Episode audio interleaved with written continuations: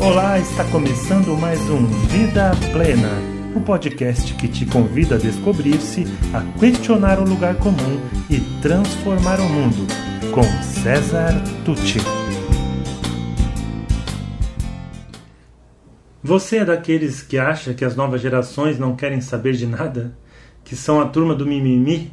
Que não fazem outra coisa além de reclamar e pôr defeito em tudo? Que uma boa parte está acomodada nos grupos dos neném, que nem trabalha, nem estuda, porque tem papai e mamãe para sustentar os seus caprichos? Quando faço minha palestra sobre esse tema para pais, professores ou gestores, é assim que eu começo. Quando estou falando para jovens, pergunto se algum deles já se sentiu definido desta forma. Já se tornou uma espécie de jargão entre as pessoas de meia idade ou um pouco mais velhas dizer que os jovens não querem saber de nada. Há quem os considere uma geração perdida, ou se refira a eles como a geração mimimi, que reclama de tudo, polemiza e problematiza demais. Ou geração nem-nem, que nem trabalha nem estuda, conforme o caso. Querem tudo na mão, não suportam frustrações, são impacientes, não largam o celular, etc, etc, etc. Antes de mais nada, é preciso lembrar que toda generalização é potencialmente injusta. É preciso ter cuidado para não fazer dela um estigma, uma espécie de rótulo absoluto, desconsiderando aspectos biológicos, psicológicos, sociais, tecnológicos, culturais, ciclos naturais e circunstâncias diversas que representam as forças em jogo nesse cenário, um cenário de profunda transição a que estamos todos sujeitos. Para sermos coerentes, temos que admitir que também há muita gente mais velha que reclama o tempo todo, que não desgruda das redes sociais e, se pudesse, não trabalharia nem estudaria. Por outro lado, eu mesmo conheço jovens que já atuam de forma consistente no mercado de trabalho, no terceiro setor ou no plano acadêmico que tocam projetos importantes, assumem grandes responsabilidades, trazem propostas disruptivas e contribuições significativas para a nossa sociedade. Mas tudo bem. Temos mesmo um problema sério em relação a uma grande parcela dessas novas gerações. Alguns profundamente inseguros quanto ao que desejam para o futuro. Outros sem qualquer perspectiva de sair da casa dos pais, mesmo depois de já formados e pós-graduados outros começando a ingressar no mercado de trabalho. No geral, eles realmente não lidam bem com frustrações. Eles têm pressa, buscam gratificação imediata, desejam causar impacto e não sabem como. Não encontram sentido nos modelos de trabalho vigentes e, por estes e outros motivos, costumam desligar-se de empresas e projetos com extrema facilidade para desespero de seus pais e desencanto de seus empregadores são filhos do seu tempo, como nós fomos filhos do nosso tempo.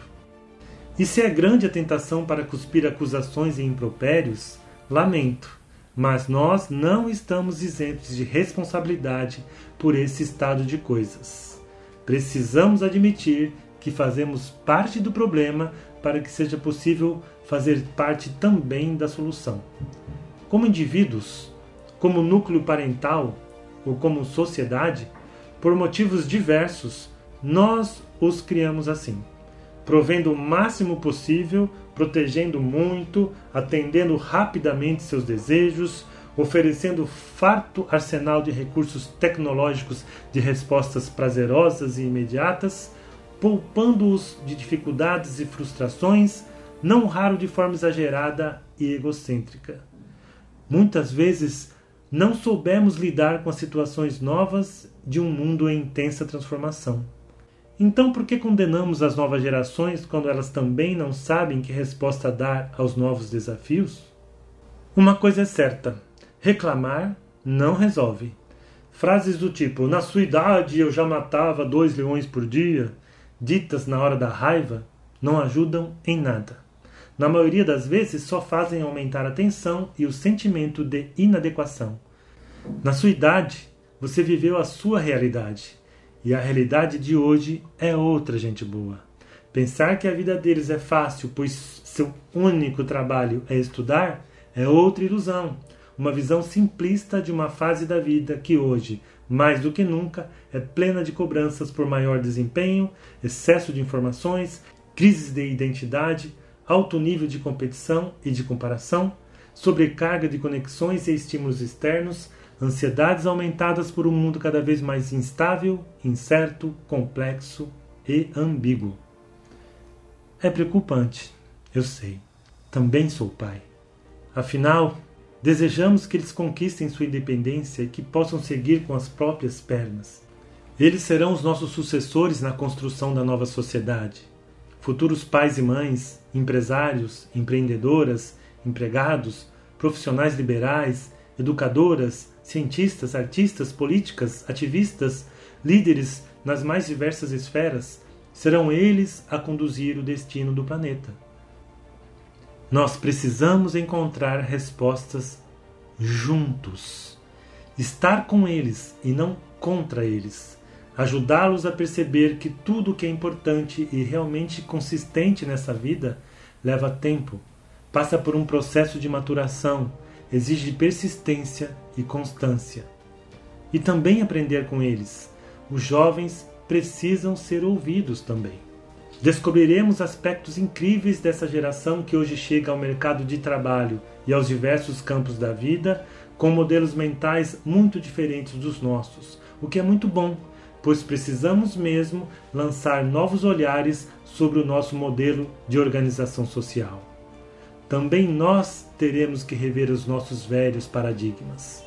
Uma sociedade que só cultua os vencedores, toda baseada no egocentrismo e na ideia da escassez, é uma fonte de neuroses. Não há lugar para todos no pódio. Se só valorizamos os que chegam ao topo, o que será dos demais? A que preço e com que armas seguirão lutando para sobreviver e manter girando uma engrenagem que os esmaga? Uma sociedade que dita métricas, modelos e padrões de sucesso que desconsideram a singularidade das pessoas é uma fábrica de frustrações que mata a criatividade das pessoas. Um mundo onde tudo se mede pelo PIB, independente se a obrigação do crescimento contínuo está destruindo o meio ambiente e adoecendo as pessoas, é uma sociedade a caminho do abismo. Se o trabalho é de todos nós, portanto, coloquemos mãos à obra. A neurociência nos oferece a primeira chave. O cérebro de nossos jovens está em formação, e a área responsável pelo uso mais efetivo da razão ainda não está totalmente formada, justamente em um período em que os hormônios eclodem e os transformam em rebeldes amantes do risco, da aventura e das fortes emoções. A psicologia humanista nos ensina que a tendência inata de cada pessoa é atualizar, ou seja, transformar em atos as suas capacidades e potenciais, e, portanto, nos convida a criar condições favoráveis ao desenvolvimento dos potenciais de nossos filhos. A psicologia positiva aprofunda mais e mais os estudos sobre o bem-estar subjetivo, que alguns preferem chamar de felicidade e oferece aos jovens e a todos os que se preocupam com o tema sugestões de caminhos para o cultivo intencional de emoções e relacionamentos positivos, para uma vida engajada, para a busca do sentido e da autorrealização. Dicas que podem fortalecer o exercício da singularidade consciente na consolidação de suas próprias identidades, preparando-os para o protagonismo e a integração igualmente conscientes ao resto da sociedade e em seus coletivos.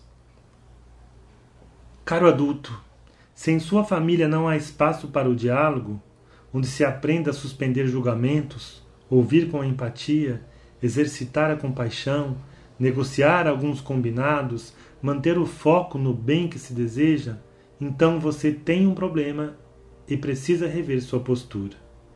Se sua empresa ainda estiver estruturada sobre o paradigma da cenoura e do chicote, se seus colaboradores forem apenas um número de matrícula, se sua preocupação for apenas o lucro no curto prazo, sem qualquer preocupação com a vida a longo prazo das pessoas do seu time, você provavelmente terá grande dificuldade para atrair e para manter os jovens talentos em seus quadros, o que constituirá um caminho triste e certo para a obsolescência. E a você, jovem, talvez caiba a tarefa de negar-se ao papel de vítima, assumindo a dor e a delícia de investir em autoconhecimento, de vivenciar sua singularidade, investindo na identificação e no desenvolvimento de seus potenciais e preparando-se para transformar a saudável rebeldia em ação, somando esforços para ser um agente transformador da nossa sociedade, conforme for conquistando seu espaço. Afinal, ninguém aqui tem mais desculpas para ficar só no mimimi. Certo? E se você gostou desse podcast, conheça mais sobre o meu trabalho pelas mídias disponíveis em www.cesartucci.com.br. Sou especialista em desenvolvimento humano, autor do livro Faz Sentido para Você, criador do projeto Educar para a Vida Plena e acredito que juntos podemos construir o mundo melhor que tanto desejamos. Obrigado e até mais.